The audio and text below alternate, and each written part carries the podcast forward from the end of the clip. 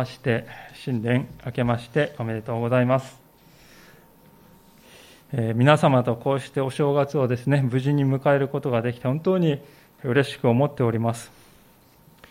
去年の元旦礼拝でどんなお話をしたかなと振り返ってみますとですね今年はオリンピックイヤーですね。オリンピックといえばアスリートで栄冠を目指して走っていく。わけですから私たちも信仰の道を栄冠を目指して走っていきたいと思いますとねそういうお話をしたわけであります。まあ、それからわずか1ヶ月余りのうちに社会が完全に変わってしまう。もちろん私ももちろんのこと、皆様も誰一人ですね、予想だにしていなかったのではないかと思います。新型コロナウイルスは瞬く間に世界を覆ってしまい、オリンピックは延期となり、私たちは過去に経験したことのないようなこの生活の変化ということを強いられることになったわけですね。で、しばらく経ちますと、アメリカの大統領大統領選挙で大変な混乱が報じられて、そして世界経済が不透明になっている。えー、まあ、そんな状況でもあります。また特に12月に入りまして、世界中でですね、えー、新たにコロナに罹患される方の人数がどんどん増えていくという、そういう状況で人々の不安も日ごとに高まっているように思うわけです。まあ、その中でもワクチンの接種が始まっているということは朗報でありますけれども、しかし依然として先行きの見えにくい状況は続くことと思います。こういう一年を始めるにあたり、示されたのが、この詩篇91編の御言葉でありました。この詩篇はですね、去年のこのコロナ禍の中でとてもよくあちこちで引用された箇所であります。なぜよく引用されたかってからというと、疫病からのですね、守りということが書かれているからですよね。3節にそのことが記されて、最初に記されていますので、もう一度読んでみたいと思うんですけれども、主こそ狩人の罠から破滅をもたらす疫病からあなたを救い出されると。ここには主なる神様は私たちの破滅をもたらすような疫病から私たちを救い出してくださるという力強い約束の言葉が記されております。この疫病のことはですね、その前の行で狩人の罠とも書かれていることからもわかるようにですね、罠のように、まるで罠のように私たちを不意打ちにするものとして描かれてるんですよね。まさに去年私たちが経験したことはそういう体験ではなかったかと思うんですね。晴天の霹靂のような形で、突如として私たちの前にあのウイルスは現れてまいりました。私たちにとってはしかしその全く不意打ちのように思えるんですけれどもそこで私たちが知っておきたいことはですねたとえ人間の人間たちにとっては罠のように見える疫病であっても神様の前では全てが明らかなんだというですねそのことですね。神様の前では全て明らかなんだと。聖書はですね、神様という方は全宇宙をお作りになったお方ですよと言うんですね。宇宙は偶然に生まれて人生も偶然で生きる意味、そんなものは考えるだけ無駄なんだ。そうではなくて、神様が意味と目的を持ってこの宇宙をお作りになったんだと聖書は語っているわけですね。だから人生には意味があると。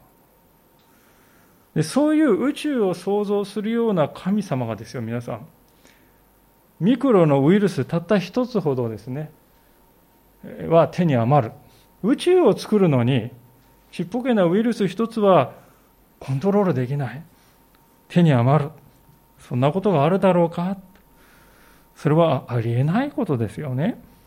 ですから、私たちはまず、神様は全てを支配しておられるんだと。神様の手には全てがアンダーコントロールなんだ。その信仰にしっかりと立ってしまうということですね。そしてこの信仰をしっかりとこうギュッと握っていく。そこからこの1年を始めたいなと思うんです。では、神様はどのようにして私たちを救ってくださるのでしょうか。その具体的なイメージがですね、次の4節に記されて、こう語られております。4節。主はご自分の羽であなたを追い、あなたはその翼の下に身を避ける。主の真実は大盾、また砦。ここに記されておりますのは、面取りがですね、その翼の下で、ヒナをですね、かくまうように、そのように私たちのことを守ってくださる主の姿ですよね。ただまあそう、翼の下でね、面取りがかくまう。そう聞いてですね、なんかこう頼りないなと感じる方もおられるかもしれませんね。なんだい、この羽？あんなふわふわした柔らかいもので一体何を守れるっていうんですか？私はもっと力強くて力あるもので守ってもらいたいものですね。そう思う方もいらっしゃるようですね。実際、世の中の人々にとってですね、神様の守りっていうことを聞くとですね、ねまあそういうふうにその程度のものとして感じるような気がするんですね。まあ神様の守りですが、なんかまあそういうご利益があれば儲けものですけれどもね、なくても大して変わりませんよ。神様、うん、頼りになりませんから。そういうふうに考えている人が多いのではないかと思うんですね。でも本当にそうだろうかそうではないはずだと。ある牧師がこんなことを書いているのが目に留まりました。それはこういう言葉でした。面取りがその翼の下にひよこをかくまう。そんな光景を見たことのある人は今では少なくなっているかもしれません。鶏を庭に放し飼いにしていた時代の農村で育った私にとって、それは印象深く心に焼き付いている光景の一つです。面取りの翼の下は頼りになる隠れ場です。なぜなら、そこには母鳥の愛があります。母鳥はその愛で力の限り守ってくれます。逃げ出そうとしても追いかけてかくまえ守ってくれます。面取りは確かに弱いでしょう。しかし、全能の神が翼を張り広げて信頼する神の子たちを守ってくださるとしたらどうでしょう？全能者がその無限の愛で追いかけてまでかくまってくださるのです。そうなんです。ここで母鳥の翼でイメージされているものは何かというと、神様の限りない愛なんですね。面取りはですね、命を懸けてひよこを守ろうとしますね。ちょろちょろっと迷い出ていったら追いかけていって、再び懐にですね、ぎゅっと抱いてくれる。それと同じように神様は私たちを命を懸けて守り、迷い出たなら探し出して連れ戻してくださるお方なんだと。教会に行くと必ずあるこのイエス様の十字架こそ、そのような命がけの神様の愛、限りない愛の証拠なんだっていうんですよね。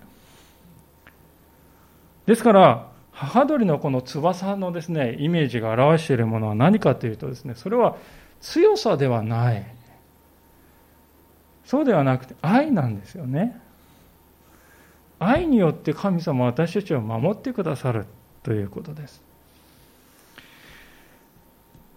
愛による守りだからこそ、この守りは確かなものだと言えるのではないかと思うんですよね。実際そうではないかと思うんです。私たちの周りをですね、強い軍隊がですね、取り囲んでいてくれる、守っていてくれる。だとします。でもその軍隊がですね、皆さんのことを愛していなかったとしたらどうでしょうか？この人たちいつ裏切るだろうかって、かえってね、不安を感じながら生きることになるんじゃないかと思うんですね。まあ、歴史を振り返ると世の中で独裁者と呼ばれる人がいたたくさんいましたけれども、そのように振る舞った人々がですね、どのように人生を閉じていくかということ、皆さん見てください。例外なく疑いや恐れや不安の中で世を去っていったのではないでしょうか。彼らは他の人に対しては強大な力を発揮したかもしれませんけれどもですね、一人の存在としてね、見るならばどうですか？決して幸いな人生を送ったとは言えないんじゃないか。たった一人のちっぽけな人間として見たらね、本当に幸いだっただろうか。そうではないんではないか。ですから、力というものはですね、人間を守ってくるように見えるんだけれども、実はそうではないということが分かってくるわけですね。で、愛というのはこれとは反対の世界であります。皆さん、愛というのはね、力ではありませんよね。そうではなくて、愛というのは心に力を与えるものですね。実際何にも持っていなくてもですね、自分を愛してくれる人が傍らにいてくれたらですね、人間は困難があっても立ち向かっていけるんじゃないでしょうか。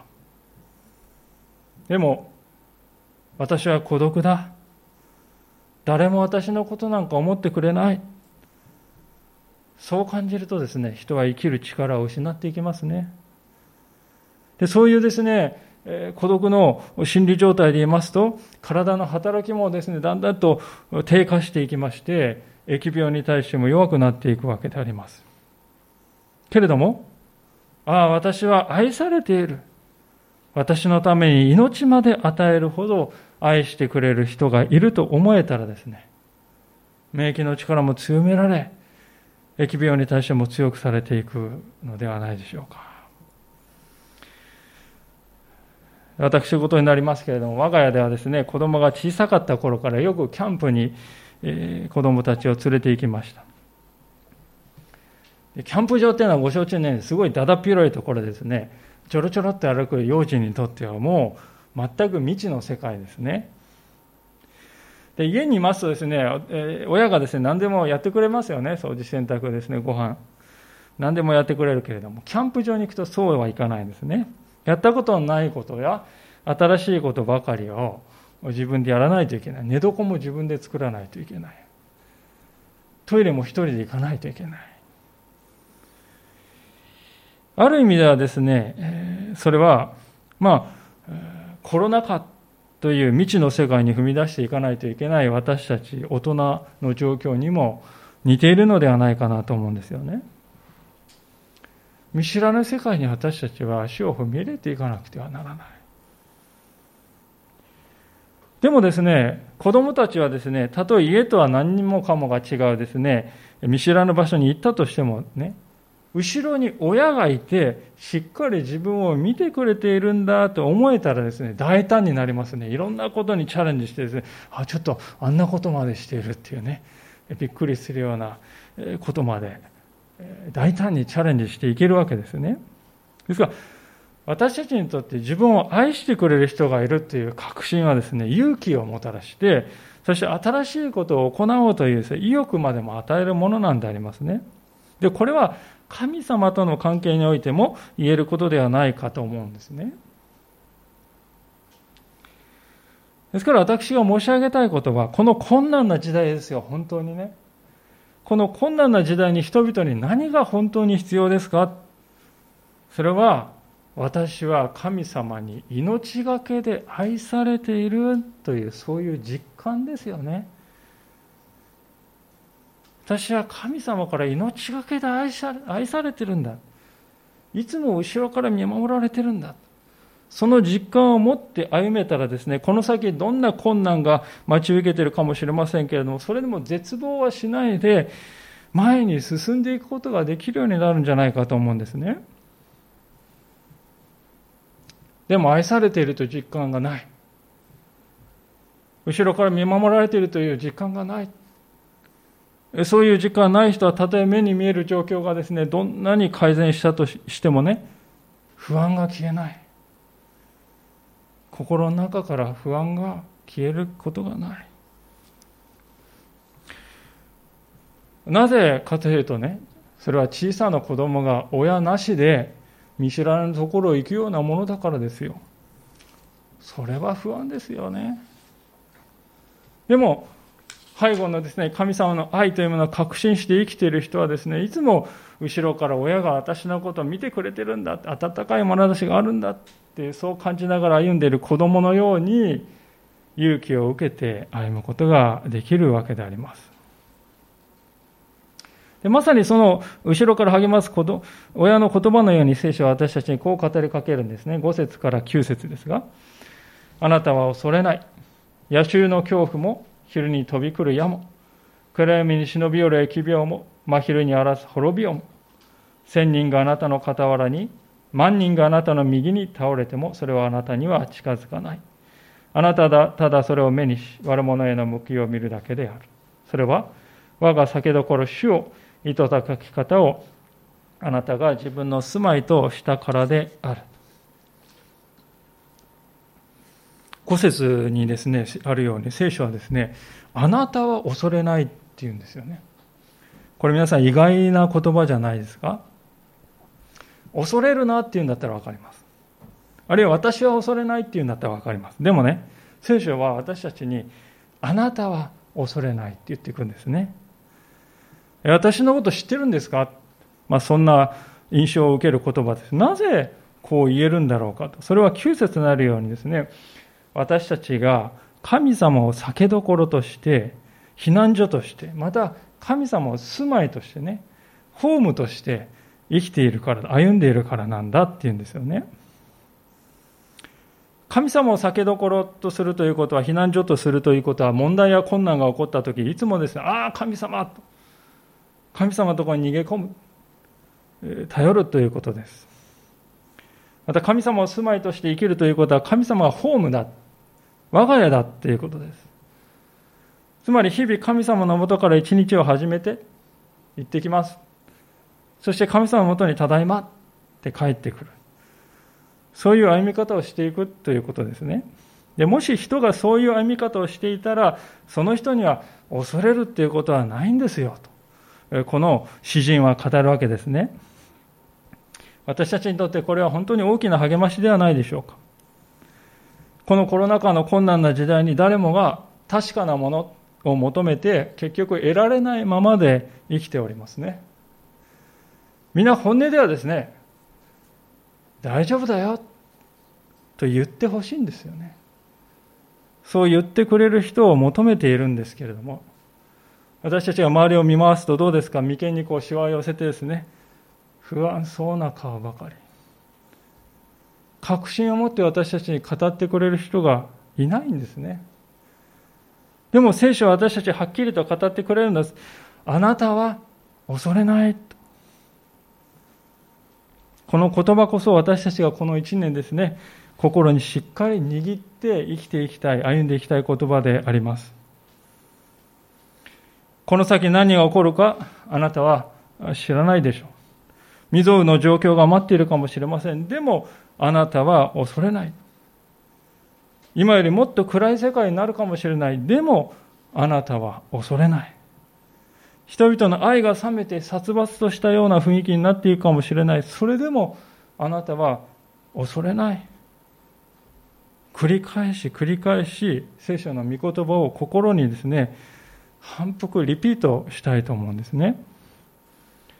ああ、神様は私にあなたは恐れないって言ってくれてんだと。直接語ってくれているように、そのようにこの言葉を受け取って、胸に抱きしめて、いつも心の中でそれがこだましている。あなたは恐れない。そのような歩みをさせていただきたいと思うんです。神様を信じて生きるということは問題に合わないということではありません。先ほど読んだ5節から7節を読みますとですね、私たちの周りでいろいろな問題や苦難が起こることがね、はっきり記されているわけですよね。で15節を見ると、苦しみの時なんても書いてますね。問題や苦難というものは人生には必ず起こるものです。時に避けられない形でやってくることもあります。でも、そんな時でも神様の守りはこのもその問題を超えて働くんだよと聖書は語りますね。10節災いはあなたに降りかからず、疫病もあなたの天幕に近づかない。主があなたのために見つかりたちに命じて、あなたのすべての道であなたを守られるからだ。彼らはその両手にあなたを乗せ、あなたの足が石に打ち当たらないようにする。あなたは獅子とコブラを踏みつけ、若獅子と蛇を踏みにじる。まあ、今読んだ箇所に書いてあることは私たちを守るためには神様は天使すらも用いてくださるというそういう話であります。昔イスラエルにエリシャという預言者がおりました。この預言者のエリシャという人は人に忖度するということがありませんでした。王も恐れていませんでした。ですから王にとってはもう煙たい存在でありまして、狙われている存在でありました。ある時王のところにですね、エリシャがここそこにいますよという報告が入って、王はですね、捕まえる好機だ。大軍を差し向けたんですね。エリシャの小さい家はですね、完全に包囲されてしまって、付き人は、エリシャの付き人はですね、恐怖で恐れをののいた。でその時のですね、彼とエリシャのやり取りがですね、第二列王記の6章の15節から17節というところに書かれておりますので、ちょっと読ませていただきたいと思うんですね。神の人、まあこれエリシャですけども、神の人の召使いが朝早く起きて外に出ると、なんと馬と戦車の軍隊がその町を包囲していた。若者がエリシャに、ああ、ご主人様どうしたらよいのでしょうと言った。すると彼は、恐れるな。私たちと共にいる者は、彼らと共にいる者よりも多いのだからと言った。そしてエリシャは祈って主に願った。どうか彼の目を開いて見えるようにしてください。主がその若者の目を開かれたので彼が見ると、なんと火の馬と戦車がエリシャを取り巻いて山に満ちていた。そうなんです。若者は自分の周りを取り囲んでいる神様の守りが見えなかっただけだった。同じことは私たちにも言えるのではないでしょうか。神様は私たちが気づこうが気づく前がですね、私たちをの周りを取り囲むようにして守っていてくださるお方なんだ。そうですよね。考えてみればわかりますよね。私たちですね、子供が小さかった頃ですね、愛する我が子をですね、目の届く範囲からですね、外にやるかやらないですよね。片時も目を離すことなくですね、子供が目の離す範囲から行かないように見守っているではありませんか。必要とあらばですね、どうしてもですね、遠くに行かせないといけないときは確実に信頼できる人をつけてね、一緒に行かせるです。行かせるんじゃないですか。それが私たち親として当然やっていることですよね。じゃあ神様も私たちに対して同じようにしてくださらないはずがあろうか？必要なら天使だろうと何だろうとつけて私たちは守ってくださらないはずがあろうか？私たちは愛しているのならば。神様はそのように私たちにしてくださる。もちろんそれは何をしてもですねやりたい放題災いに合いませんというそういうスーパーマン的な守りという意味ではないでしょうね。私たちは私たちでできる最善のことをなすべきであります。神様は今の時代、この医学というですね、あるいは科学という道具を使って私たちを守るお方であります。ですから私たちは神様を与えてくださった科学的な知恵、医学的な知恵というのは全部感謝して受け取ってですね、忠実にそれを果たしていきたいと思いますね。そして自分にできることを成し遂げたら、成し終えたらあとはもう全部神様にお任せして歩もう。そうしたら平安が心に訪れるわけであります。結局私たちに求められていることは14節から16節に記されていることなんだと分かってくるわけですね。彼が私を愛しているから私は彼を助け出す。彼が私の名を知っているから私は彼を高く上げる。彼が私を呼び求めれば私は彼に答える。私は苦しみの時に彼と共にいて彼を救い、彼に誉れを与える。私は彼を常しえの命で満ちたらせ、私の救いを彼に見せる。三つのことが書かれていたと思いますが、一番目のことは彼が私を愛している、つまり神様を愛するということですね。神を愛するということは神様を第一とするということですね。あなたね、2番目です。いや、あなた3番目ですよ。それ皆さんそう言われたら、愛されてるって感じますか？感じないと思うんですね。愛されているということは、あなたが一番だよ。そう言うということです。ですから、神様を愛せるということは、この年、神様を第一とする、それを貫いていきたい。礼拝を生活の中心に取り戻す。そしていつも主に信頼して歩んでいく。神様を取るか、他のものを取るか迷ったらいつも神様を選ぶ。その都度判断するんじゃなくてね。もう年の初めのこの日に決めちゃうんですね。この一年私は主を大事として生きるんだと。心に決めちゃえばあとは考える必要がない。その時に神様私たちを苦難から助け出してくださる私は彼を助け出すと約束があります。2番目のことは私彼が私の名を知っているからと。つまり神様を知るということです。皆さんも相手のことを知りたいと思ったら何をするでしょうか。あの人のことを知りたいと思ったらですね相手に話相手の話を聞かないとダメですよね。自分ばっかり喋ってですね自分が私ね私ねって自分ばかり喋ってたらです、ね、相手のことは何にもわからないですよね。同じように神様のことを知るためには神様に聞くということ。つまり聖書の御言葉に耳を傾けるということが大事です。新しい年ぜひ聖書の通読にチャレンジしてみてはいかがでしょうか。ディボーションの習慣が失われていたならばそれを取り戻してみたい見ようではありませんか。読もうと思って本棚に置いておったけども埃がかぶっているあの信仰書を手に取って読み始めてはいかがでしょうかどんな小さなことであったとしても良い、今日からそれを始めたいと思うんですね。そうすれば、聖書に14節に、私は彼を高く上げると、聖書は約束するのであります。最後に3番目のこととして、彼が私を呼び求める。